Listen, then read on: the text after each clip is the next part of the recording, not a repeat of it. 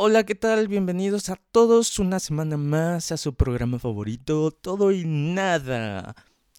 Y pues aquí estamos de vuelta una semana más. Hola, hola. ¿Y cómo estás, Mau? ¿Qué hay? ¿Qué hay? Yo estoy bien. ¿Tú qué tal? ¿Cómo les ha ido a todos los que nos escuchan? Espero que les haya ido muy bien, muy bonito, que la estén pasando bien y que estén esperando que nosotros hagamos audios para ustedes. pues sí, la verdad es bonito estar otra semana y estar hablando. ¿Y cómo estás? ¿Cómo te va? ¿Qué has hecho? Cuéntame, ¿qué hay de relevante en esta semana que hiciste? Pues, mira, por sí mi vida es muy monótona, pero creo que me ha ido bien, ha estado tranquila la semana. Este, en general sí he dejado algunas cositas atrás, atrasadas, algunas tareas, algunos trabajos pendientes. Y, y sorry para los que escuchan y les debo algo, pero ya me estoy poniendo al corriente estos días. Hoy y mañana me tengo que poner al corriente.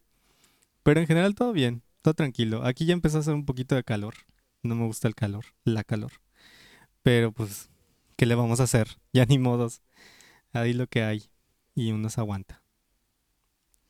Pues qué bueno que estás bien y todo eso. Así es. El día de hoy tengo varios temas o varias cositas que me gustaría hablar, así que prepárense a los que están escuchando. Y la primera de ellas estaba pensando justamente de que todavía estábamos en el mes del amor y todavía seguimos en el mes del amor. Ok, Y pensando en esta pregunta, ¿te acuerdas de cuándo, cómo, con quién fue tu primer beso? Sí, sí, la verdad sí. A ver, cuenta la, historia, No cuenta la anécdota. ¿quieres que que lo no, no, no tienes que decir nombre, no tienes que decir nombre necesariamente, pero puedes decir como, pues fue con María cuando tenía 12 años, o no sé. Primero, ¿a qué edad fue tu primer beso? Manches, me, es que sí me da pena. Pero bueno, ahí Porque va. fue ahí va. cuando eras, mu- eras muy Sí, chiquito no, o eras es muy grande. Cuando ya era muy grande, la neta, la neta. Y es Ok, que, ¿Tenías más de 15? sí, tenía 20. Más de 10. Ah, ya tenías 20. Estaba grande, grande. Y este, y sí, sí lo recuerdo, estuvo muy chido. Fue así como... Es raro, ¿no? Siento que es como que algo bien raro porque es, es como muy baboso el asunto, pero muy bonito. y sobre todo muy inesperado porque no me, no me lo esperaba. O sea, en ese momento fue como de, ah, ¿qué, qué, qué es esto? ¿Qué es? Ojo, está chido. Y entonces ya es como de, órale, está chido, ¿no? Y uno piensa, no sé, o sea, yo como adolescente siempre pensaba, pues, ¿cómo le haces, no? O sea, ¿cómo te pones de acuerdo? ¿Cómo, cómo tienes que hacerle? ¿Te tienes que poner a practicar o no? Y así. Ya en el ¿Y momento... ya te ponías con un peluche a practicar o qué? No, no, ¿Qué no, o sea, nunca, nunca. Pero sí decía, no ¿Nunca manches, llegaste con alguien? ¿a qué? ¿A, No a sé, practicar? decirle, Oye, No. ¿me enseñas a cómo practicar para No, no, no, no, nunca he sido así como que tan aventado en esas cosas. Entonces, nunca. Y, y por eso te digo, cuando llegó, fue como que, ah, caray, pues como que sale, ¿no? Obviamente se puede perfeccionar, pero, pero en sí, sí es una sensación muy extraña al primer momento, pero ya después está chido, está chido. ¿Y tú? ¿Qué onda? ¿Tú lo recuerdas? Espérame, no me cambies primero el tema, deja que termine de la pregunta bien. Dijiste que fue a los 20 años, Sí. ¿recuerdas cómo fue? O sea, eh, ¿qué, qué, Claro. qué escenario, qué situación era? O sea, Era en un ¿fuiste al parquecito cine? en la tarde. O sea, Fue fuiste un al domingo, parquecito, pero, pero ¿quién tuvo la iniciativa? ¿Tú o Ella, Ella. Sí, o sí, sea, ella ya, ya era experimentada. sí, sí, sí, sí, a diferencia de mí, sí. O sea, sí supo experimentación. Sí, por así decir, sí. Ah, ahora respecto a tu pregunta, aquí es bien chistoso la situación. Según dicen, dicen, porque yo no estoy convencido, que mi primer beso fue a los tres años. Ah, ok. Y a los tres años porque había una niña de la iglesia que más o menos tenía la misma edad que yo tenía. Y entonces fue de que una vez llegó y me besó así en la boca, o sea, y pues eso dicen, eso Ok, cuentan. ok. Yo no sé. Ni yo me acuerdo, ni ella se acuerda. Solamente todos los demás sí se acuerdan como que pasó eso, pero ni de allí en fuera, ni, ni idea de qué pasó, ni de qué sucedió. Mm, y respecto a lo otro, es que, por ejemplo, yo alguna vez dije que si alguien te besaba no cuenta como tu primer beso. A mí, ese es mi criterio. ok. Entonces, porque alguien mu- muchas veces me preguntaban, ¿y ya diste tu primer beso? Y le dije, no, o sea, ha habido personas que me han besado, pero es como de, ah, ok, pues no sé, o sea, no sé. Es, es como no algo sé qué es eso. como que muy subjetivo, ¿no? Porque ahorita que dijiste eso, pues recuerdo que pues sí, en algún momento me llegué a topar con una niña en la primaria, algo así. y pues hubo beso, ¿no? Pero no sé, o sea, para mí no, no, no contaba y nunca lo pensé, nunca lo he considerado así como mi primer beso como tal. Y hubo alguien, no me acuerdo quién, pero me estaba contando una amiga que pues sí le han robado los besos, pero que ella no los considera así como que ese es su primer beso. Dice que ella está esperando a que pueda dar su primer beso, ¿no? Y entonces, ¿hasta qué punto puedes decir cuál es tu primer beso? O sea, aunque sea robado es, bueno, tú dices que no, pero ¿y si sí? O sea, depende de Pero uno, es que, es que por ejemplo, otro. también tiene que ver con la consistencia. O sea, ¿De qué? ¿De la baba? con- no, no, no, no. no, la consistencia en, en el sentido de que por- no es lo mismo que alguien llegue y te haga así como y ya. Claro, obvio, A, obvio. a realmente un beso como más eh, pasional, si lo quisieras decir así, apasionado, pues sí. Sexy. Entonces, entonces, pues en distintos momentos me ha pasado eso. O sea, me pasó eso de que alguien llegara y me besara y fue como de, ah, ok, y ya. Pero pues para mí no me Pero así como de piquito, en ¿no? ese entonces. No, una vez alguien sí, sí, sí bien, pero yo no le seguí, o sea, yo nada más estaba como en shock de qué está pasando aquí, qué rayos está sucediendo. Pero pues eso pasó. Y creo que te podría decir que mi primer beso, bien, bien, bien, bien.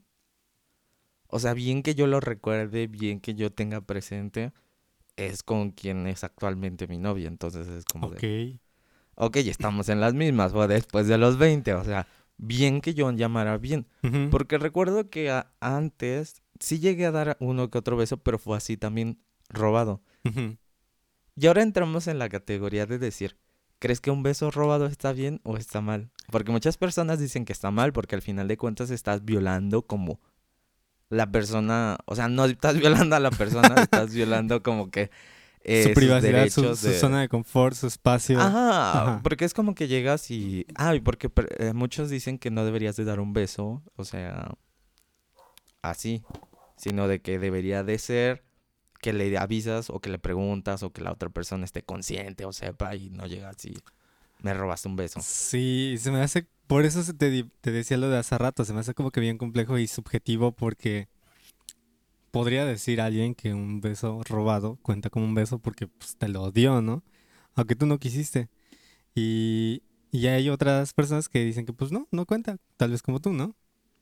Yo en lo personal, bueno, sí, ¿no? Yo, personal, redundante, creo que no, yo nunca he robado un beso, te digo que nunca he sido así de arrebatado. Y se me hace de mal gusto. O sea, más allá de que si es válido o si no es válido, se me hacen de mal gusto. Porque precisamente es eso, invadir la, el espacio personal de la otra persona y no sabes si lo va a tomar a bien o mal.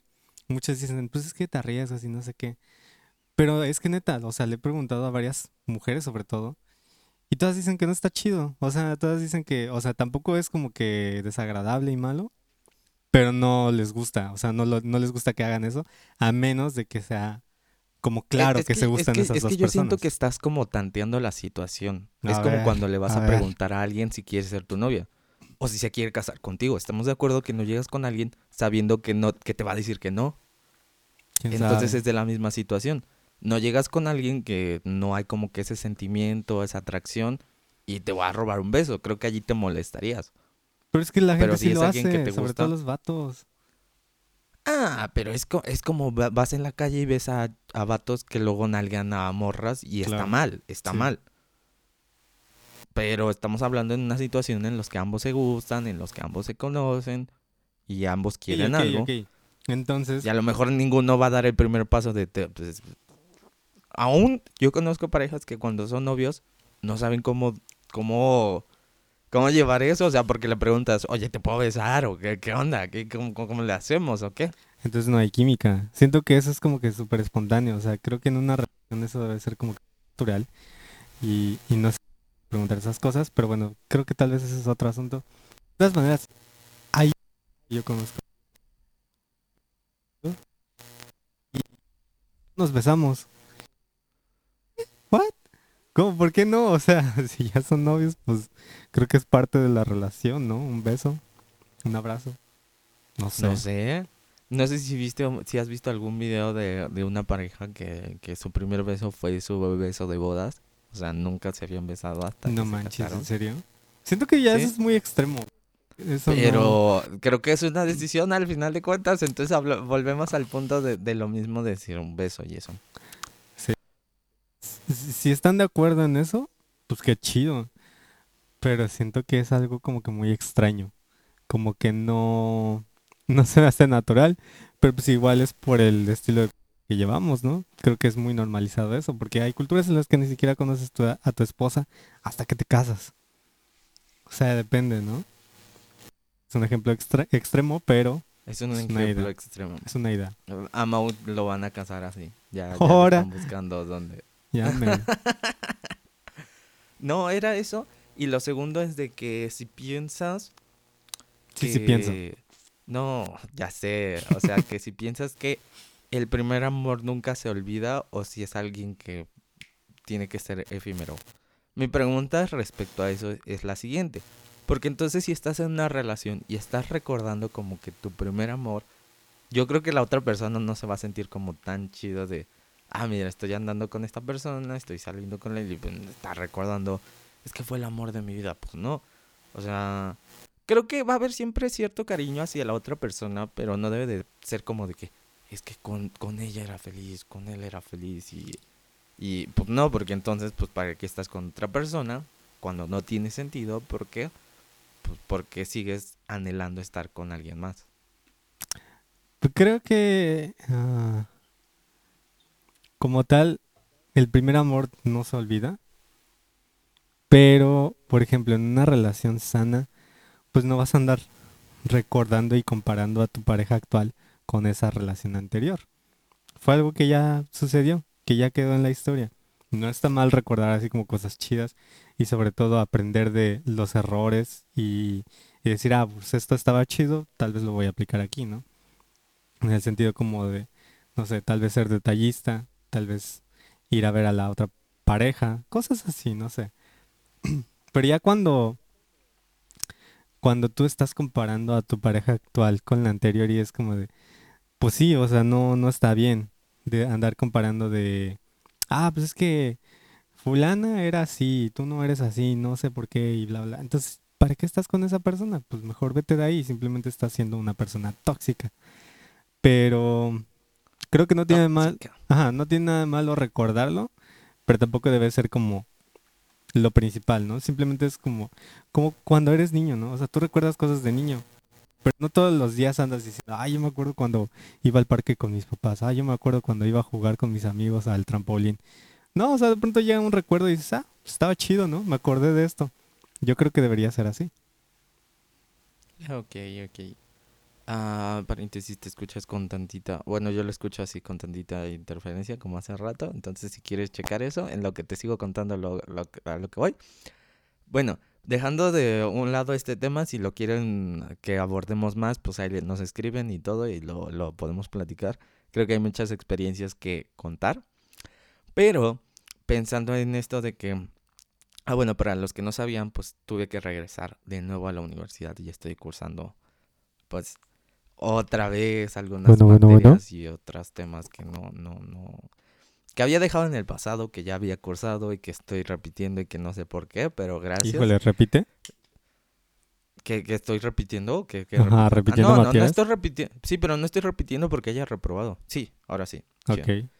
Eh, no estoy repitiendo porque Ah, haya bueno. reprobado, E- sino Eres, porque... eres disciplinado, ¿verdad? Es que estoy en otra universidad, entonces al, al cambio de la universidad, pues pasó eso, de que me dijeron, ah, pues, ya, ya sabes, de- o sea, de por sí siento que las universidades tienen un sistema muy malo en el cual se supone que deberían de apoyar al alumno, pero no, o sea, no, no, no ven a su favor, es como ven lo que a ellos les convenga. Ah, claro. Y número dos, eh, ahorita estando en línea está peor su calidad de atención a los estudiantes. Sí, la verdad sí. Entonces estoy cursando materias que ya había cursado, lo cual se me hace tedioso, pero ese no es el problema.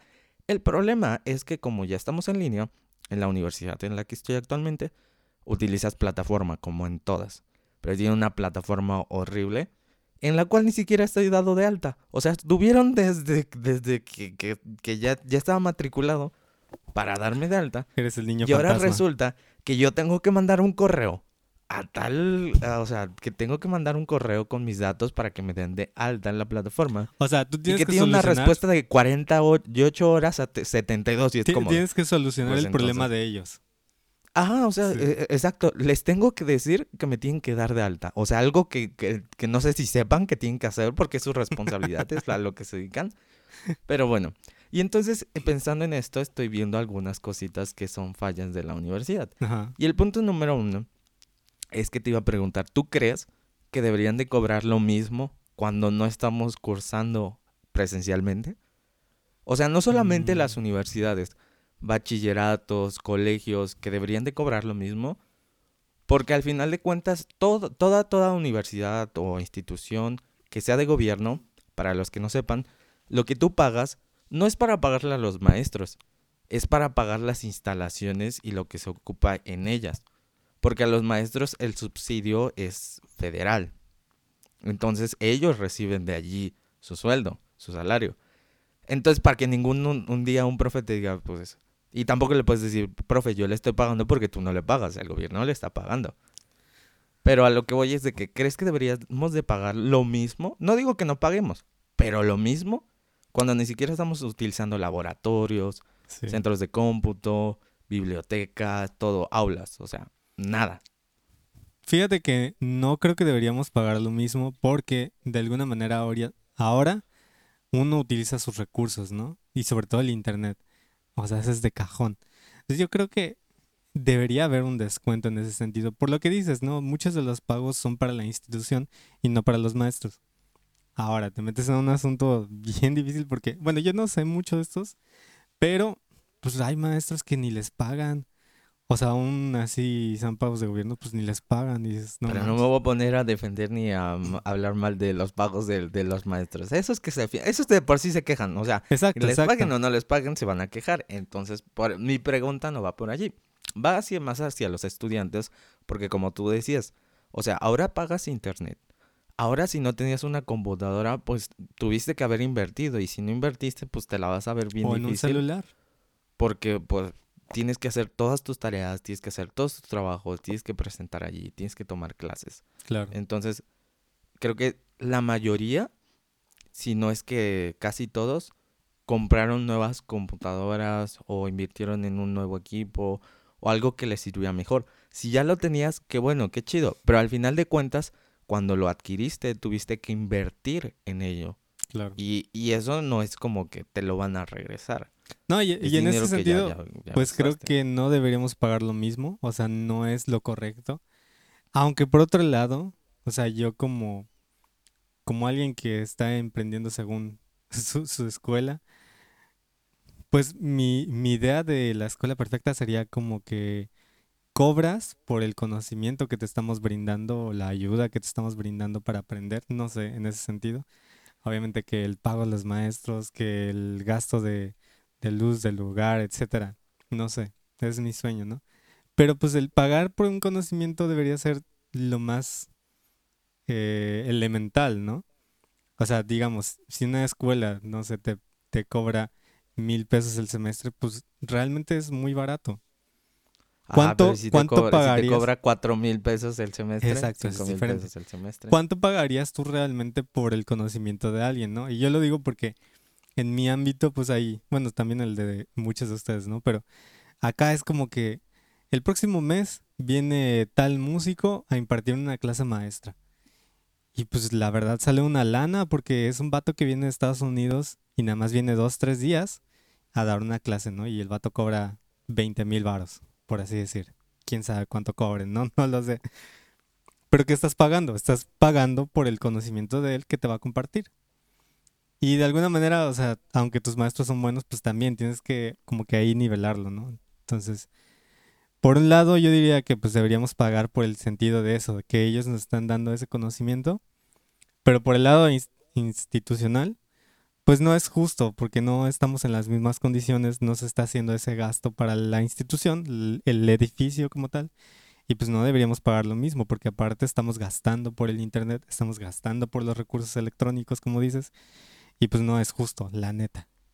No, yo, yo aún no estoy defendiendo únicamente a universidades e instancias eh, públicas, privadas también. ¿Por qué? Porque lo que pagas Eso es se peor. deriva en ciertos gastos, ajá. O sea, si estás pagando al maestro, pero a la par también pagas todo lo demás, todo lo demás que implica. Y estoy de acuerdo, tampoco pueden desatender las instalaciones. Pero eh, eh, si vamos a hablar acerca de ello, también las instituciones no tienen el mismo mantenimiento ahora que cuando estábamos.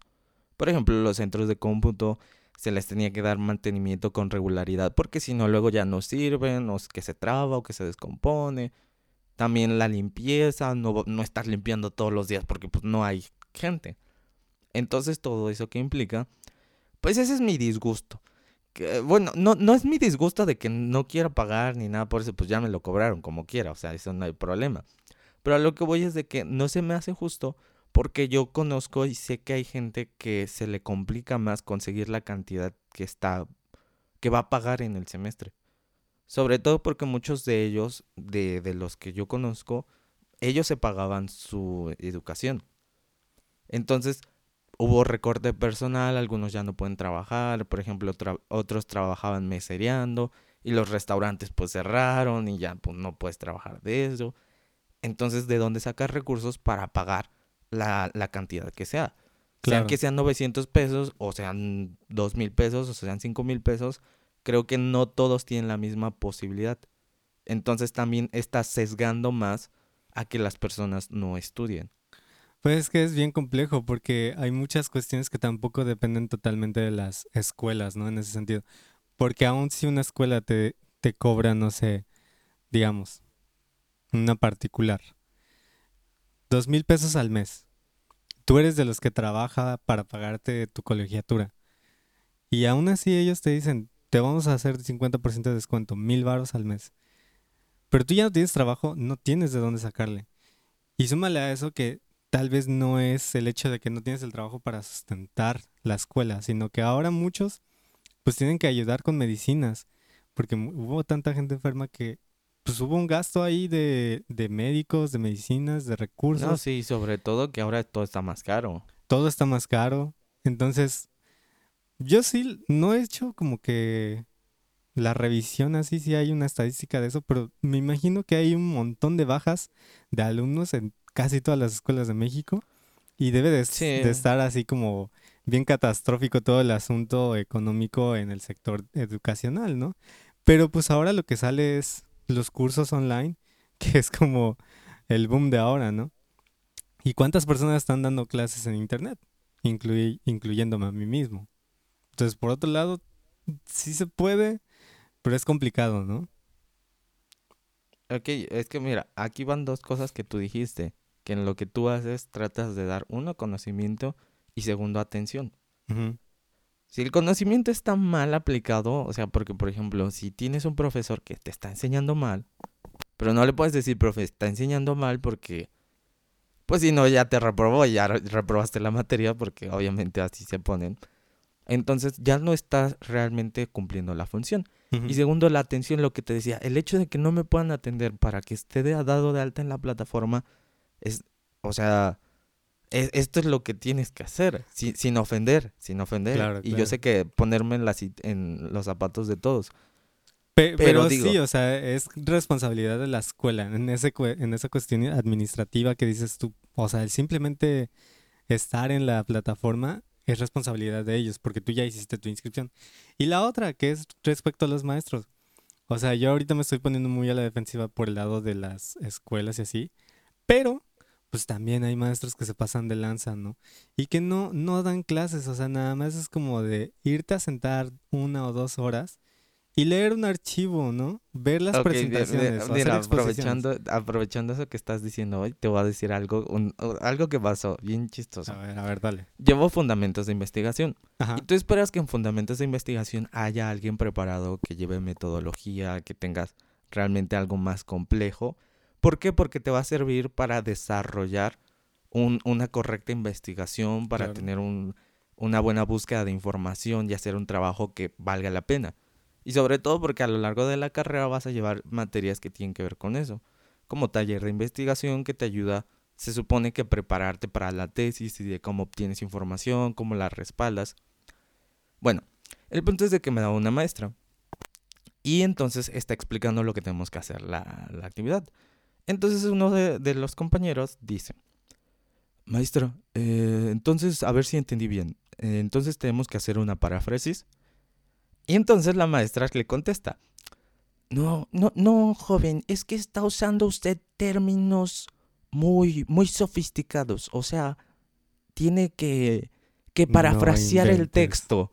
O sea, eso dijo, tiene que parafrasear el texto. Y yo, a ver, ¿de dónde cree que viene parafrasear? Paráfrasis. De, de paráfrasis. Y dije, es neta que alguien así me está dando fundamentos de investigación. Y dije, no, puede ser, estamos en la ruina. Aquí. Quémala, quémala, di su nombre. No, ni siquiera sé cómo se llama, porque no es como que, que ay, somos compis y amigos. Pero en otra ocasión, haz de cuenta que lo que hizo es de que estamos tomando clases en línea. Y ves que en clases en línea, pues tienes el chat. Ella dice, no quiero que usen el chat, no quiero que me escriban algo, porque me lo contaminan, o sea, se ve mal, se ve sucio, no ¿Ahora? Eso dice ella. Y entonces eh, yo le hice una pregunta que para mí es válida. O sea, dije, si no quiere que usemos el chat y no quiere que la interrumpamos cuando está dando la clase, maestra, si alguien necesita, tiene una emergencia o necesita ir al baño o X o Y, porque ella es de las que dijo, si yo estoy dando mi clase y de repente me pauso y digo, fulanito de tal, ábrame su cámara y su micrófono, y no me lo abre, 10 puntos menos, y va a reprobar.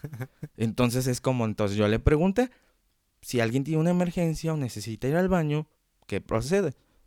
No, pues es que ya estamos en la emergencia de ir al baño. Ya estamos a nivel universitario y no puede ser posible que no se aguanten las ganas de ir al baño y que no sé qué yo. o sea, y dijo que se le hacía una pregunta tonta y yo le dije, a ver, es más tonto lo que usted está diciendo. ¿Por qué? Porque usted no sabe si alguien se enfermó del estómago y tiene, y tiene que estar en el baño. Claro. Es como de, y no voy a encender mi cámara DJ. Profa, espérame, estoy tantito ocupado. Pues no, no voy a encender así mi, cámara ni mi micrófono porque es una situación de esa manera, de esa índole. Y segundo, algo que yo hablaba con mi hermana es de que no te pueden eh, exigir que enciendas tu cámara. No, no pueden. Porque es, están violando realmente tu privacidad. Yo entiendo que cuando estamos presencial, pues sí, te están viendo pero estás en un espacio que está diseñado para eso. Muchos de los que están estudiando comparten a veces cuarto, están en el comedor y tienen aquí a mamá pasando por atrás o está cortando, está cocinando o está haciendo algo y pues no quieres que se vea eso. Y sobre todo porque a veces es invadir la privacidad y la intimidad de esa persona. Es Entonces, bien complejo eso porque o sea, obviamente ya hemos visto los videos virales de esos maestros que regañan a los alumnos por no tener ah, la oye, por cierto, ¿no? síguele a, eso. ¿Viste el video de, de estos tipos que... Mm, del tecnológico de La Paz? Creo que no. ¿De qué trata? ese, ese video ya tiene tiempo. Creo que fue cuando apenas empezó la, la, la cuarentena, o sea, el año pasado. Ajá. Pero algo así de que la maestra le decía que tenían que poner las fuentes. O sea, si yo te digo, ah, te, ya, ya, ya sabes. Ya o sea, si yo te digo, a ver, Mau. Que eran de derecho, ¿no? Sí, sí, sí. Tienen que poner las fuentes en su trabajo. Claro. ¿Qué es lo que entiendes? Las, fuentes de Ortiz de, de este vato, ¿cómo se llama? no, todo el mundo sabe que son fuentes bibliográficas. ¿De dónde sacaste la información? Ajá, ¿de dónde sacaste tu trabajo? Obvio, obvio. No, maestra, es que nosotros no entendemos. Y en serio que me dio coraje de, de es neta, es neta, o sea, Ah, y, bueno, esto no lo sabían muchas personas, pero ellos fueron la primera ah. generación, no, la primera generación que entró al, a ese tecnológico sin hacer examen.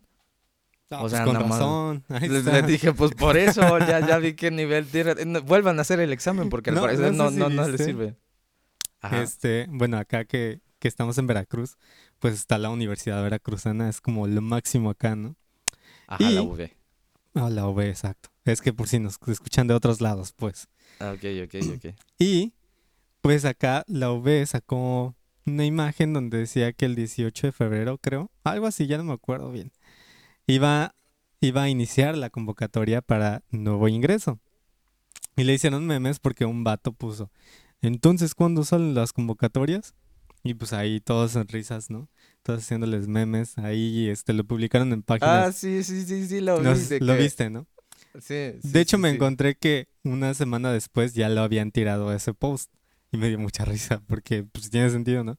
Pero yo recuerdo que hace como cuatro años, cuando yo todavía estaba presentando examen para Yasub, este, pasó esto en las noticias de que hubo chavos que no los dejaron entrar porque no llevaban su lápiz del número 2. Y pues obviamente estos chavos se quejaron y toda la cosa. Entonces lo que Sarita Ladrón de Guevara, nuestra este, rectora, dijo fue que pues si los alumnos no saben leer una instrucción para hacer un examen de admisión, no están listos para la educación superior. Y pues a mí, a mí me dio mucha risa y muchos compa- compañeros hablaron de eso también y pues nos daba risa, ¿no? Porque pues cómo no haces un examen por un número 2 y cómo no vas a saber cuáles son las cosas que tienes que llevar si ahí en tu papel te dice qué es lo que tienes que llevar, ¿no? Entonces, creo que es válido. Creo que por eso hay exámenes de admisión. Creo que es importante leer. Y es horrible que actualmente no sepamos leer. O sea, las instrucciones ahí te dicen, tienes que hacer una vuelta. Y tú, "Ah, ¿qué tengo que hacer? Yo, ya no voy a decir nada porque también yo de repente no sé leer. Por ejemplo, me, me tocó en, en un examen. Yo ya he llevado metrología y normalización de, pues, de, de todo, de materiales, de piezas, porque es una materia que tienes que llevar a fuerzas en ingeniería. Que supongo que sí sabes en qué consiste, ¿no? Que consiste en... Ah, bueno, metrología es básicamente, es, eh, es la encargada de todas las mediciones, de todos los pesos, de toda la estandarización que se tiene acerca de que si esto es un metro, porque esto es un metro. Y entonces existe el Centro. Internacional de Metrología, donde se tienen, eh, que es un laboratorio de primer nivel, donde se tienen las muestras y tiene que estar a cierta temperatura, a cierta presión, tiene que tener ciertas condiciones el centro de metrología, porque si no, los instrumentos que tienen ya no sirven y se descalibran. Entonces todo lo que conocemos como el metro, el vernier, eh, la escuadra, todo eso realmente surge de, de- de esas medidas estandarizadas que ya están. Y la normalización es de que eh, las reglas que existen en, en México, que por ejemplo están las NOM y está la NMX, que se basan en la ISO y, y otras eh, normativas que hay a nivel internacional, pero te dicen básicamente que debe de estar estandarizado tu proceso industrialmente hablando, o que las cosas sí tienen que estar certificadas y todo eso. Es un show. Pero el punto es de que hoy era el examen de, admi- de, de- de diagnóstico, ¿no? Que no cuenta. Pero el problema fue que yo no leí, o sea, yo dije, ah, pues lo voy a contestar. Y en ningún momento pasó por mi mente leer las letritas chiquitas que aparecían hasta arriba. Me valió el cheto. Entonces, ya que terminé el examen, pues aparecen como buscar las, o sea, si quieres ver tus resultados o tus respuestas. Ajá. Y, la, y tenía malonas. Y yo dije, ¿por qué están mal? Si están bien, o sea, yo las hice bien. Y es que yo en específico le dije, no sé si es mi trauma, no sé si soy muy quisquilloso, soy muy perfeccionista, que cuando hago cálculos, si tienen cinco décimas, o sea, cinco decimales después del punto, me gusta ponerlos todos.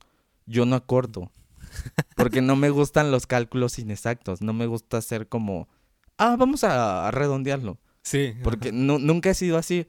Tal vez porque siento que, que tiene mucho que ver, porque cuando yo estudiaba, por ejemplo, eh, la parte de los circuitos, la parte que tiene que ver con electricidad o en un proceso, si tú reduces mucho eso, puede tener un defecto o puede que no funcione de la de mejor error, ¿no? manera. Ajá, porque incluso eso ves en, en metrología que tienes una tolerancia. O sea, que cuando tú diseñas una pieza o cuando tienes cierto material, tiene una tolerancia. O sea, entre esto y esto lo puedes entregar. Ok. Pero a mí me gusta ser preciso, o sea, que sea exacto. El punto es de que eh, por ser exacto, pues yo puse como todos los decimales. Y La cuando fuerza, vi arriba, decía que solamente tenía que tener tres, Tres decimales, décimas. o sea, hasta las milésimas. y que lo tenías que redondear. Y yo dije, ah, no, pues ya, ya fue, ni modo, no leí, ni modos. O sea, estoy de acuerdo, fue mi culpa, no lo leí. Y, y ya, dije, qué bueno que fue de diagnóstico porque la neta no... Pero es que ahí está la cosa, o sea, tú porque te confiaste y dices, ok, pues para qué leer eso si no sí, fue por arrogancia más que nada, Ajá. porque como dije, yo ya llevé me- metrología, dije, pues ¿para qué lo leo? Si todo Y- es lo y mismo. la cuestión, o sea, nunca debes confiarte, porque siempre puede haber algo que cambie el resultado de las cosas. Y es regresando a lo del tema que decía. O sea, tú dices, ah, pues voy con mi lápiz de minas y ya con eso lo hago, ¿no? Pero no, no, chavo. Ahí te dice lápiz del número 2, lápiz del número 2. Y tú dices, ah, pues voy con pluma. No, de chavo, cintillo rojo. Sí, sí, sí, o sea, pues si te está diciendo que lo hagas de una manera, tienes que hacerlo de esa manera. Y también ese ha sido mi pleito con muchos maestros que he tenido, ¿no? Porque hay maneras más fáciles de, de sacar los resultados. Pero no, ese maestro lo quiere como él sabe, como él quiere evaluarte. Y al final de cuentas tienes que decir, ok, si él lo pide de esta manera, pues ya ni modos. Tengo que hacerlo así porque es lo que me está pidiendo. No porque sea lo correcto tal vez, porque tal vez es más complicado, sino porque es lo que él me pide. Y ya, tan tan, tú sabes si aprendiste o no aprendiste. Pues es que al final de cuentas siento que el modelo educativo que tenemos, aunque no es el mejor, o sea, esa es la verdad, siento que en cierta manera sí te prepara para lo que vas a enfrentar más adelante. ¿Por qué? Porque te someten a un régimen de normas o de pautas que tienes que seguir y que no son como tú quieres, sino como el profesor así lo impone. Y cuando estás trabajando externamente, es, es muy difícil, aun cuando tienes tu propia empresa, tienes que rendirle cuentas a alguien. Claro. O sea, si tú tienes tu propia empresa, va a llegar alguien que te va a contratar y que va, va a poner sus reglas y va a decir, yo quiero que esto se haga así y así y así y así. Exacto, exacto. Y no es como de, pues es que, es que entiéndeme, esto no es lo más óptimo, esto no es lo mejor, pero, pero él lo quiere así.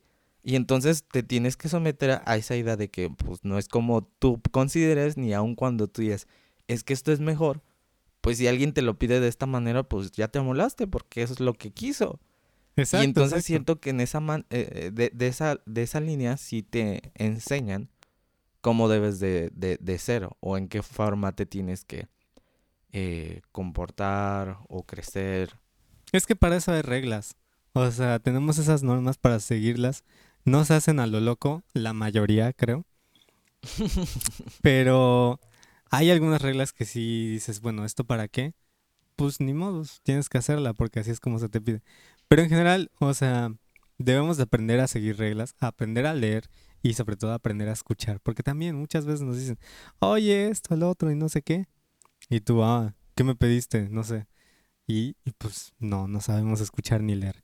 Y ahora, yo tengo una pregunta para ti, Ok, con la misma cuestión de la educación de lo que andamos, ¿no? Ok, y al parecer este programa va a ser de educación. De educación, sí, sí, sí, es que yo tengo muchos conflictos ahí. A ver, dime, dime, dime, dime, dime. a ver si la puedo contestar. Tú estás hablando de que tenemos un sistema de educación no perfecto Ajá. y, y probablemente muy malo, ¿no? Sí. ¿Tú cuál dirías que serían los parámetros para tener una educación correcta en nuestro país?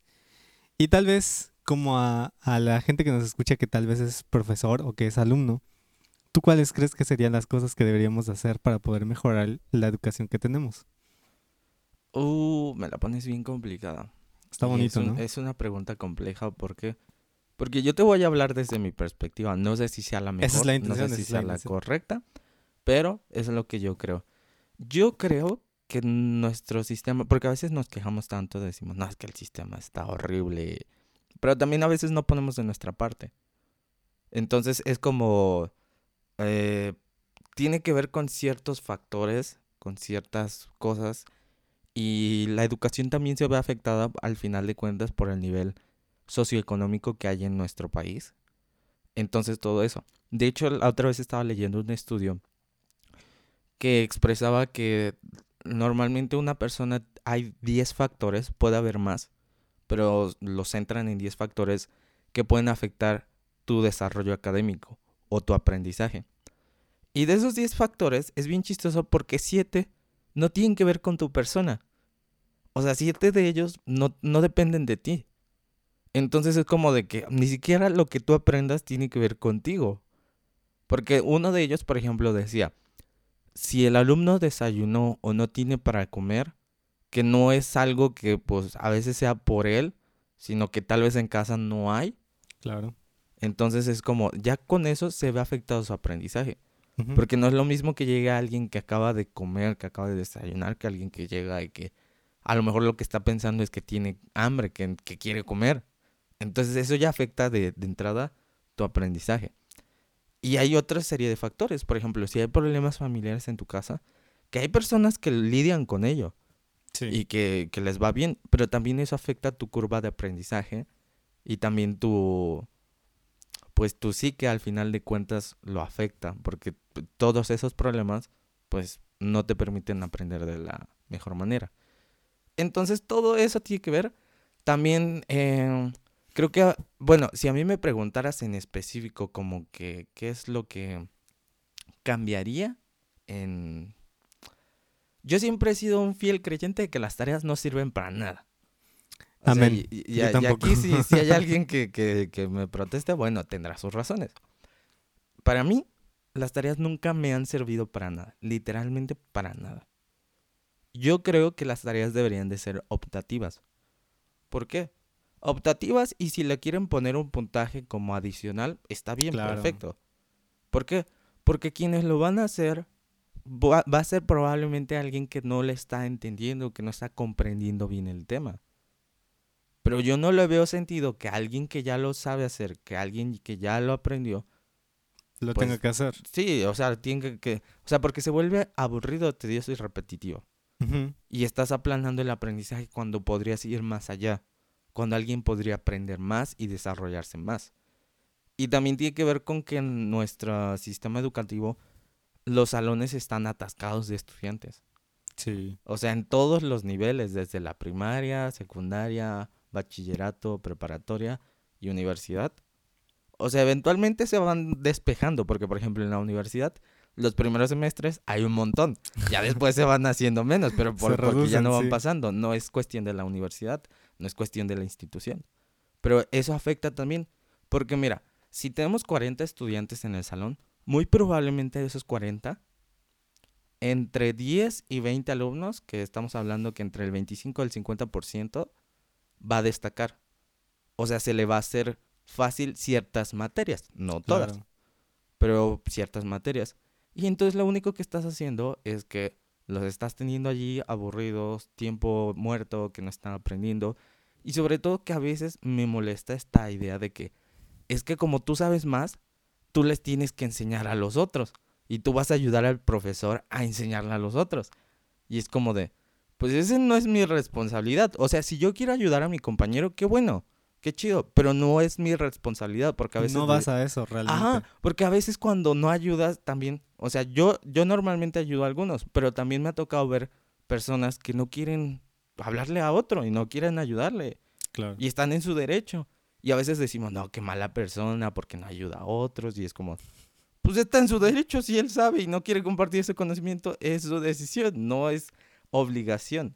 Entonces esa es una. Segundo, que también en la parte de los maestros siento que a veces sí tienen una buena planeación, o sea, sí tienen eh, los conocimientos o los temas que se van a dar son muy buenos, pero no saben ni cómo abordarlos, a veces ni los tocan, o sea, se ponen a platicar de otras cosas que no tienen que ver con la materia. Y entonces siento que también eso hace que sea tedioso.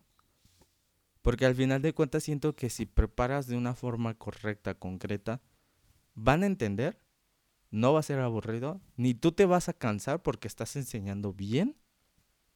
Que, que también tiene que ver con, bueno, pero ese ya es otro tema, que tú podrás dar otra perspectiva respecto a la educación personalizada, o sea, de tener una persona específica. Pero yo estoy hablando en general, cuando tienes un montón de, de personas a sí, primaria, secundaria, prepa. Sí, a una universidad, que son un montón. Porque, y, que también en universidades como de vatos, ya estamos a estas alturas y, puedes hacer otras cosas y neta que pero ya no me voy a poner a pelear con eso. Pero también, por ejemplo, ahorita, desde aquí te das cuenta, estamos en, en línea y, y, o sea, apenas llevo una semana con estos que son nuevos, ¿no? Que entraron a la universidad. Y ya están diciendo, no, es que me quiero dar de baja porque está bien pesado esto. y entonces es como de, es neta, o sea, ni siquiera llevas una semana y ya estás diciendo, me quiero dar de baja. No, es que esto está bien pesado. Yo creo que ya voy a reprobar. Ni siquiera hemos visto nada y ya. No voy a reprobar porque ya estás no entiendo. la toalla antes de tiempo, ¿no? Ajá, entonces es como ese tipo de cosas que desde allí, o sea, tiene que ver con el profesor y el estudiante y también con el sistema que no te ayuda a crecer un poco más. O sea, que te limita, que te encierra, que te encasilla. ¿Por qué? Porque lo mismo que yo te decía, o sea, mira, yo ya llevé estas materias. A mí, eh, sin, sin ofender, ¿de qué me sirve estarlas tomando de nuevo? Claro, yo soy de esta idea. Siempre a todo, aun cuando tú digas que es malo, vas a aprender algo. Claro. Y para algo te va a servir. Pero, ¿cuál es la necesidad? O sea, si podrías tomar algo más y volvemos a lo mismo, estás limitando a un estudiante que ya está capacitado, que puede hacerlo, y a veces pues su sistema no ayuda como que a que se agilicen los procesos, ponen muchas trabas. Ah, por ejemplo, luego para... Ah, e, esas son de las cosas que más me, me, me conflictúan de que para hacer los servicios, las prácticas, un montón de papelería que no entiendo para qué. Claro. Entonces, lo único que haces es que se estrese el chavo porque te faltaron tres copias de esto y luego te faltó esto. Y entonces es como... Y solo por ¿Qué eso, onda? ah, me están retrasando en hacer un proceso que debería de ser más amigable conmigo. Y creo que el problema más grande, ya para terminar mi comentario, porque si no el podcast va a ser de que Isai hablando nada más, Casi, casi. Eh, eh, tiene que ver con que como alumnos y como sociedad no hemos entendido para qué es la educación y para qué son, para qué es asistir a una escuela. ¿Por qué? Porque creemos y, y se nos ha impregnado esta idea de que vas a la universidad, vas a la secundaria, a la primaria por un papel. Y sí Claro. vas por un papel. Pero entonces eso hace que tú no veas la visión, que tú no eh, mires más allá de que no solamente un reconocimiento, sino adquirir conocimiento. Entonces, de allí parte y surge que, que los estudiantes hagan trampa, que los estudiantes se copien en los exámenes y todo esto que provoca. Entonces, es netamente por esa razón. Porque no ves que estés adquiriendo conocimiento. A mí lo que me importa pasar, eh, lo que me importa es pasar la materia. ¿Cómo? No sé, pero lo voy a hacer. Es como las tareas, por eso te digo, se me hace algo sin sentido. ¿Por qué? Porque lo vas a sacar de internet la mayoría. No van a hacer, no vas a aprender nada, vas a aprender copy page. O sea, eh, entonces, Copy eh, paste. ajá, copy paste, pa- paste. Ajá. Sorry. Eh,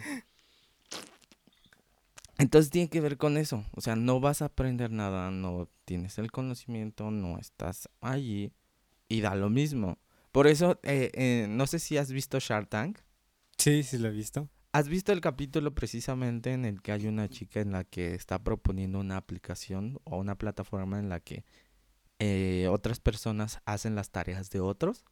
Creo que sí, sí lo vi. Ajá. Y que, eh, y, y que hizo mucho Que le dijeron ruido. que no, de plano, ¿no? Ajá, y- pero hizo mucho ruido porque incluso en otros podcasts y otras personas han hablado de esto, de que, o sea, ellos dicen que no tiene moral esta chica, porque está aprovechándose de, de esto. Y pues le dije, por la mayoría de, las, de los que tienen ahí empresas, la verdad, si te pones a analizarlas, vas a encontrar cosas bien turbias. Y que entonces Ah, también sí. carecen allí de, de, de moral y de... No me puedes venir a reclamar de decir, es que no tienes moral, pues tú tampoco en, en ciertos aspectos. Y al final de cuentas, yo no lo veo mal. ¿Por qué? Porque es una oportunidad. Claro, te estás aprovechando de ella, pero pues va a haber alguien que, la, que lo haga. O sea, porque al final de cuentas también le estás dando trabajo a alguien por su conocimiento. Y básicamente eso es lo que hacemos en la sociedad. ¿Qué es lo que haces? Le pagas a alguien porque haga lo que tú no vas a hacer o lo que tú no sabes hacer. Y, y en eso consiste un trabajo. Entonces, pues yo no lo veo mal. Es lo, es lo mismo, nada más que aplicado a una institución. Pero es que ahí te, se supone que te están formando. Se supone. Pero no. Mira, va ahí- porque- ahí tengo mis alumnos No opiniones. le ven. Ajá. Ajá. Ya te dejo que la hables, yo primera es una dije. anécdota. Ahora sí. Ajá, es una anécdota para que no sea todo el asunto tan la educación y no sé qué. Fíjate que hubo un tiempo ver, hace años, hace como ocho años, que yo me quedé sin celular porque pues se me cayó el celular al agua, entonces pues valió queso, ¿no? Y entonces, pues cuando, cuando yo salía con esta chava del, del beso y pues cómo me comunicaba con ella, ¿no? Pues no tenía cómo porque en aquel entonces todavía no había WhatsApp. Entonces todo era por SMS. Y mi hermano, que estaba en la primaria todavía, creo, él tenía un celular. Y él, él muy aprovechado me decía, te presto mi celular si me haces la tarea. Y yo ahí voy de menso haciéndole toda su tarea por el celular. Y me lo prestaba el vato. Y así ya llegaba el siguiente día y me decía, me dejaron esto y no sé qué. Y ya yo me ponía a hacer su tarea, ¿no? Y pues nos la pasamos así como medio año, yo creo. Mis papás nunca supieron. Y, pues se me hizo bien chistoso porque pues el vato bien chiquito aprovechado de mí, sacándome todas las respuestas. Y el vato todavía se enojaba conmigo porque decía que se le hacía mal. Y así, pues no, tu maestro no sabe hacer las ecuaciones, no sabes de, de esto de lectura y así. Y este, pues ya, esa es como la primera historia, ¿no? Y la otra es que tuve alguna vez un alumno que de plano llegaba y me decía, pues yo, yo más vengo a que me enseñes a tocar tal pieza, ¿no? Y yo, ok, ok. Este, pero te voy a enseñar un poquito de lectura, de partituras, pues para que en algún punto tú puedas decir, quiero aprenderme una canción y solito tú puedas. Ah, ok, ok, me decía. El chiste es que pues yo le estoy enseñando así todo de cuál es la clave de sol, cuáles son las negras, las blancas, las redondas, todo, todo, todo. Y el vato así bien renuente, no, no, no, no, es que yo, a mí, yo no me aprendo eso, yo no puedo, yo no puedo. Yo la, la verdad solo vine a que me enseñes a tocar. Y así como, bueno, está bien, pero pues es que si no te enseño esto, pues ¿qué te estoy enseñando? Y el vato, no, pues es que yo nada más vengo aquí que me enseñes esto. Yo no vengo a aprender música, yo nada más quiero que me enseñes a tocar las canciones y ya. Sí, es para las fiestas cuando haya un piano. Mira, de sé tocar, claro. De Ajá, o sea, y, y sí me, me quedo conflictuado porque, o sea, por un lado digo, está chido porque me paga el men. Y, y por otro lado es como, pero entonces, ¿qué hago aquí? O sea, no siento que esa es mi finalidad como educador musical. O sea, ¿debo seguir enseñándole porque no estoy haciendo realmente nada? O, o debo ponerle un alto y decirle, no, pues eso no es lo que yo hago, ¿no? No sé. El dinero me mueve más, ahí sigo con él. Pero... Pues es que volvemos este a lo mismo, te paga por... Y el, el, cliente paga, o sea, el cliente decide que es lo que quiere, tú dices, es así, pero pues ni modo. Sí, y también ese es el problema, creo que caemos en ese juego de que pues ni modos, o sea, también de algo tengo que vivir. Y es eso mismo, es lo que fomenta ese tipo de educación tal vez, ¿no?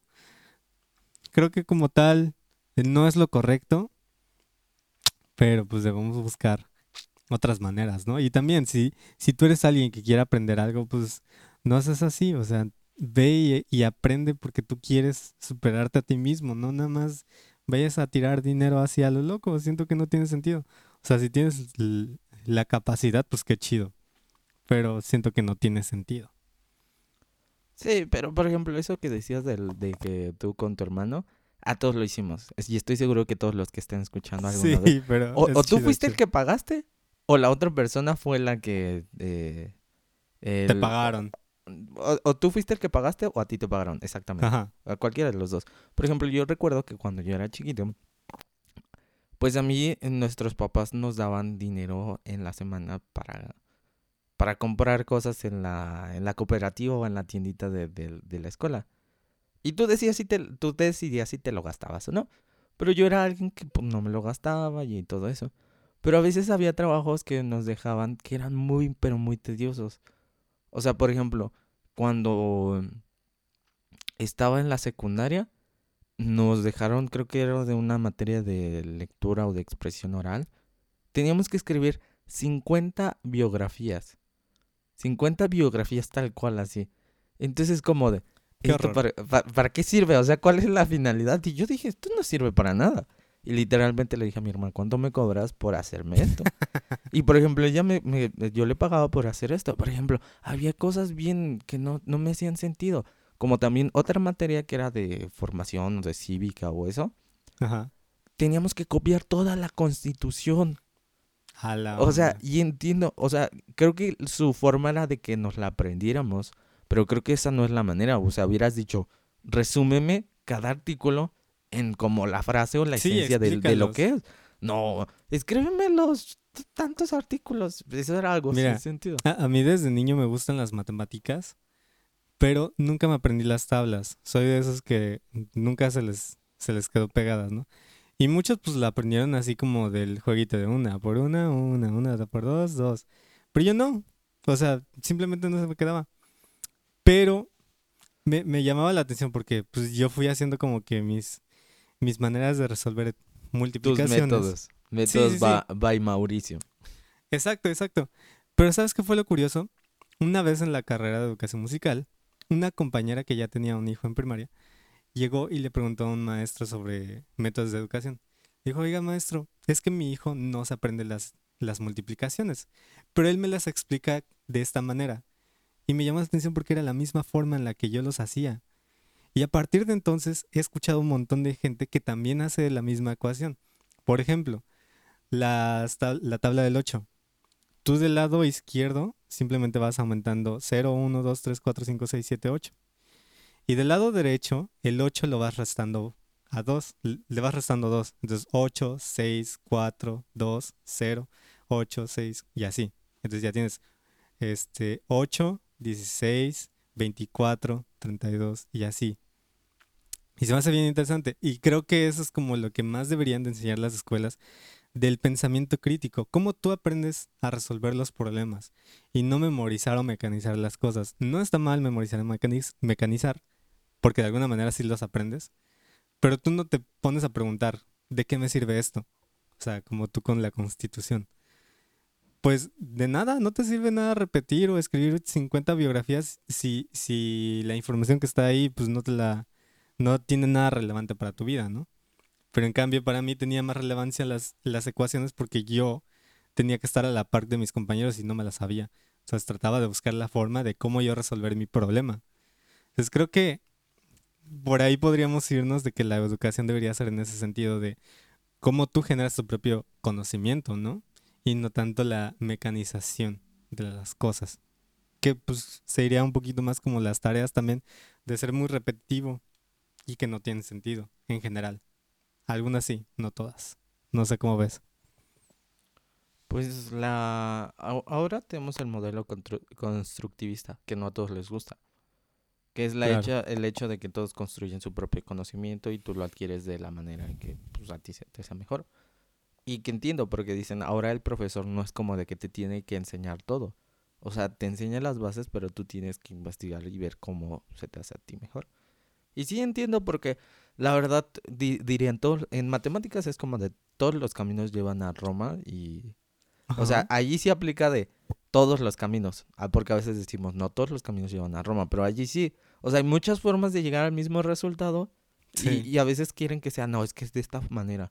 Pues no, existe otra manera y cada niño es un mundo distinto y yo la verdad sí me impresionó porque había mucha gente que pensaba de distinta manera y decía, pero ¿por qué lo hacemos así?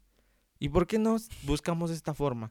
Y a mí, o sea, a mí, yo decía en mi mente, a mí se me hace más revuelto. Pero si tú lo entiendes mejor así, dale. O sea, porque creo que es cada quien distinto. Por ejemplo, hay gente que aprende mejor de forma práctica. Y que si tú le das cosas, pues ahí, ahí está lo de Montessori, ¿no? Creo que, no, no, no. ¿cómo Ah, se sí, llama? sí, sí. sí, ¿no? ¿Es eso? Pues lo Eh, de, Man- lo de Montessori es un poquito como lo que dices del constructivismo, bueno, del método constructivista, de que tú vas generando tu propia educación. El chiste es como de que el niño explora a través del juego y mediante el juego va aprendiendo. Tienen secciones de, de música, tienen secciones de lectura, de matemáticas, de biología y así. Pero, por ejemplo, lo puedes aplicar aquí y es como de, ¿qué te gusta hacer, no? Por ejemplo, un idioma, ¿te gusta aprender idiomas? O, por ejemplo, los otakus, que ojalá haya otakus aquí que nos escuchen. Pero los otakus les, les encanta eso del anime y todo eso. Pues pueden aprender japonés a través de, que cabe del, recalcar del que tú anime. eres otaku. Yo no soy otaku. Eh, El otro día No estaba platicando justamente con mi hermana. No. Y, y- y descubrimos eso de que si eres No. otaku te voy a decir por qué. No. Porque yo llegué y... Bueno, gracias por haber escuchado todo y nada. Nos vemos la próxima semana. Bye. No, yo llegué con, con mi novia y le pregunté, oye, ¿tú sabes qué es un furro? Y me dijo, no, ¿qué es eso? Y yo tampoco sabía que era un furro hasta que me lo explicaron ustedes. Entonces yo no entendía que era un furro. Y entonces Abby me dijo que eso es algo que entienden los otakus. Y yo dije, No, ah, no bueno, cierto, ahora no, todo no, tiene no. sentido, ahora todo tiene sentido. Que, ah, es que Mao es otaku. Para todos los que están aquí, si le no gustan, manches, no, no, eh, no. dice que le caen muy bien los furros. Mira, estoy seguro de que hay gente que nos escucha que saben que son furros y no son otakus como yo. Pero, pues sí tienen mucho que ver, ¿no? De todas maneras, no, no soy otaku. No soy otaku, no sé por qué dices eso. Y por favor, todos los que sigan pensando que soy otaku, de una vez dense cuenta que no lo soy. No soy otaku. No. Te voy, No. te voy a decir como No. diríamos, amigo, date cuenta. O sea, de que ¿Cómo sí crees? ah, por cierto, No. para todos los que están aquí, pueden escuchar Naruto. Digo, pueden ver Naruto. ¿Naruto? Se las recomiendo. Sí, sí, es, una es un buen La- anime. ¿Recomiendas Naruto? ¿Por qué? Porque eres otaku. No, porque yo no he visto muchas, muchos animes. Creo que el único, de los únicos que he visto completo es ese. Y, y realmente, por ejemplo, hubo muchos capítulos que yo no vi porque me los salté porque sabía que eran relleno. Y no, no Oye, oye, oye. Bueno, antes de que sigamos, Ajá. quiero dejar en claro que no tenemos nada en contra de los otakus. Los queremos, los apreciamos. les agradecemos que nos escuchen. Bueno, si nos quieren compartir en- Pero en foros no de odio a, a la, a la gente que odia a los otakus, está bien. Eh, Ah, y a los furros. final- Tampoco los odiamos a los furros. al no final somos es furros. publicidad, al final es publicidad. Buena pero o mala, no- pero es no publicidad. Eh, Bueno, Isaí sí es otaku. yo no soy otaku, o sea, creo que la única, el único anime... Ah, bueno, me gustan, creo que tres animes. Te podría decir tres animes que me gustan. Ok. Y, y ya, pero no soy muy, muy fan. Soy más, veo más series que, que anime. Y, y no soy Ah, como de... pero si ves de- anime. No, ahorita no. Vi anime. O sea, cuando terminé de ver Naruto, la terminé cuando estuvo Ok, en emisión. ok. O sea, cuando terminó el último como capítulo, ya terminé de verla y ya. Ok, como persona civilizada que soy, acepto que no eres otaku. Como persona civilizada que soy, te acepto con todo y que eres otaku. No Entonces, soy otaku. y, este vato. y ya, pero yo la recomiendo porque tiene escenas muy buenas de, de acción. Realmente la trama es buena. Lo malo es que sí tiene muchos capítulos de relleno. O sea, eso es lo malo. Que tiene capítulos que son muy de relleno. Sí, más de la mitad, ¿no? Pero no creo. De, de la, de la primera no está tan largo. Es que lo que se. Y, y aparte, como es un anime, no está tan largo porque son 20 minutos. O sea, son como 18, ya quitándole el opening y, y el ending. O sea, ¿Ves son. cómo si eres otaku? No. Mm. O sea, porque, por ejemplo, a mí me gustan mucho Y eres de las- los que las canta, ¿verdad? No. Que, que, hay, que hay canciones que tienen muy buenos arreglos musicales. Muy buenos arreglos de, de, de openings.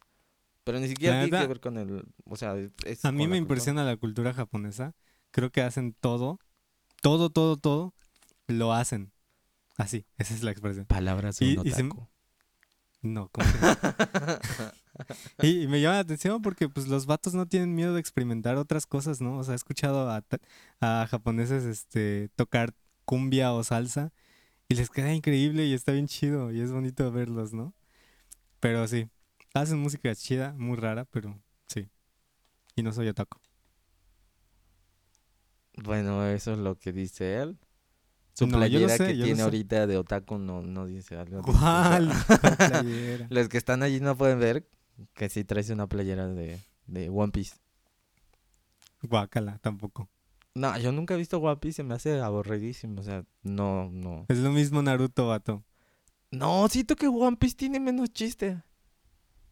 ¿Y cuál anime tiene chiste? O sea, ni siquiera Dragon Ball Me, está me acuerdo chido que una vez una persona confundió los mantras con los chakras. Que estábamos Ah, yo no sé la dijo, diferencia. Pues los mantras son las oraciones, según yo, que tienen como los musulmanes, que es un mantra. Es Ah, una- ok. Es algo que repites, es como un Ajá. mantra, según yo. Y los chakras se supone que son las redes, espiritualmente hablando. o- sí, pues, pero no le puedo decir redes sanguíneas porque pues no, no, no es como que las tengas No. en que según representan como que las limitaciones o... Te- tengo que ver las- el avatar para poder decirte que es un chakra. Ah, yo sí vi... ¿No viste el avatar? ¿No viste la... la- No, o sea, sí lo vi, pero pues no me acuerdo, no me acuerdo. Ahí No. el monje lo explica, pero pues no me acuerdo cuáles son los chakras. No, aparte lo explica, nada más lo explica como que son niveles de liberación, o sea que cada chakra se supone que es como una Ajá, para el avatar. Que es como una limitante que te impide llegar más allá. Es como de lo de la elevación y el ir más allá. Es como que muy budista, pues, ¿no? Ah, sí. Pues es que ¿Ese es budismo? ¿Los chakras? Claro que sí, no sé, la verdad. No me he metido de fondo a, a ver qué, qué- qué- qué es como que, hacen los... eh, los Ok, tendremos que hacer un estudio de campo viendo el avatar, la leyenda de Aang, para poder decir qué es. Pues no, yo, yo hace poco la vi. Igual, igual tiene muchos capítulos de relleno, pero muchos capítulos de relleno. Y es como, neta. Sí. O sea, es que cuando eres niño no, no ves eso. Y, y, y en mi argumento de que tú digas, ¿sabes que viste Naruto? Creo que cuando yo empecé a ver Naruto tenían como 11, 12 años. O sea, Ah, estamos ok, hablando ok. de que terminé de ver Naruto, el Naruto normal, después salió el Shippuden y obviamente pues ya era un poco más grande y todo eso. Ok. Pero, Está bien, te perdono, te perdono. pero sí, no, no, no O está sea que si eres furro. Ah, la otra vez, no sé qué tan largo quieras hacer este episodio. No sé, tú dime. Porque llevamos una hora y cinco. Ok, como Es tú que, quieras. es que siento que si, si saco lo del otro tema, nos vamos a alargar. Y yo ya sé que, porque sí sé que te va a interesar lo que sigue, entonces. Mejor. Ok, ya sé, ya sé. Mejor vamos a dejar picados a los que nos están escuchando y lo hablamos la próxima semana. ¿Cómo ves? Pues nada más te iba a preguntar o te iba, iba, iba a empezar como a sacar de que cuáles fueran tus caricaturas que te marcaban en la infancia y por qué. Y, Está y- chido. y qué piensas de acerca de, de, de lo que había en ese tiempo a lo que hay ahora en, el, en la industria del entretenimiento para infantil, mejor dicho. Está chido, está chido. Y mira, vamos a hacer esto. Si hay ahí alguien que quiera comentarnos, que quiera compartirnos su opinión, ¿cuáles fueron sus caricaturas que los marcaron o cuáles eran las que más les gustaba? Y pues sí, ya. Pues sí. Digo, Ah, para que vayamos interactuando con ellos para la próxima semana. vale. Ellos nos dejan ahí sus comentarios y ya los vamos leyendo. O compartiendo, Bueno. ¿no? Si nos acordamos. Sí. Entonces creo que este fue, esto sería todo. Y este fue un episodio más de todo y nada, literalmente de todo y nada, que hablamos de un es, así es. cosas. Si igual si quieren que hable menos, pueden escribir ahí en el comentario. como Oye, de, "Ya vato, cállate, em- empezamos hablas mucho". con, con cuál fue tu primer beso y terminamos con cuál es tu caricatura favorita. Así pasa. Eh, que- Oh, que- ¿eres que creo que no? en los demás programas que van a ver si hay una estructura más eh, estandarizada en los que ya vamos a subir, porque creo que este lo vamos, Vamos a hacer subir. una planeación. Porque este lo vamos a subir en episodio doble. O sea, sale este y Así sale es. otro con, con él. Entonces, Así que gozan. eh, sí. Y pues nada, nos estamos viendo y oliendo la otra semana, así que cuídense, nos pueden seguir en las redes sociales. eh, si están en Spotify, las pueden buscar en YouTube. Y si están en YouTube, en la cajita aparecen todas, las de Mau, las mías, y también las de Art and Place, por si alguien quiere tomar ah, clases y gracias, estar gracias. allí. Exacto. Entonces allí pueden buscarlas. Y pues nada, eh, nos vamos. Bye. Cuídense mucho. Bye.